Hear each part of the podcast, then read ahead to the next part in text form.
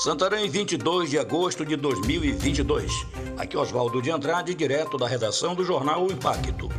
Confira comigo as notícias que são destaque na página do seu jornal O Impacto. Homem se passa pela mulher em mensagem, marca encontro e mata o suposto Ricardão. O crime, que resultou na morte de Jackson Pereira Coelho, de 35 anos, teria como motivação um suposto relacionamento extraconjugal que ele teria com a esposa do assassino. O crime ocorreu no início da tarde de domingo, dia 21, no bairro Vigia, em Santarém. Segundo informações, o suspeito teria visto mensagens de cunho amoroso entre a vítima e sua companheira. Assim, se passou pela mulher e marcou o encontro fatal. Testemunhas relataram à polícia que, antes de ser esfaqueado, a vítima discutiu e entrou em luta corporal com seu algoz. Mesmo ferido, tentou pedir ajuda percorrendo alguns metros em direção a uma rua mais movimentada. A equipe do SAMU 192 chegou a ser acionada, porém, no local constatou óbito. Produtores rurais expulsos do INCRA.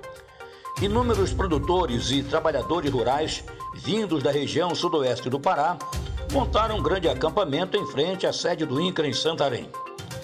Acampados desde a última sexta-feira, dia 19 de agosto, dentre as principais reivindicações está a legalização de suas terras por parte da autarquia federal.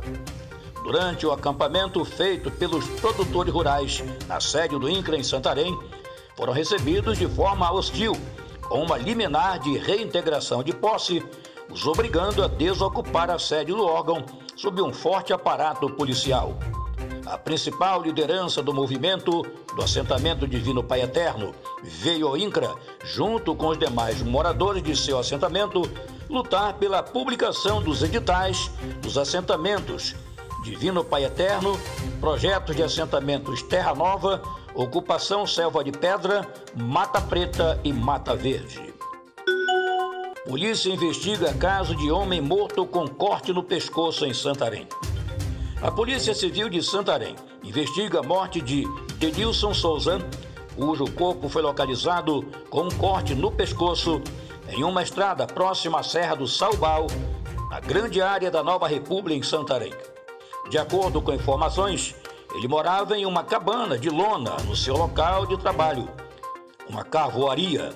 No mesmo local, na mesma região, foi encontrado morto.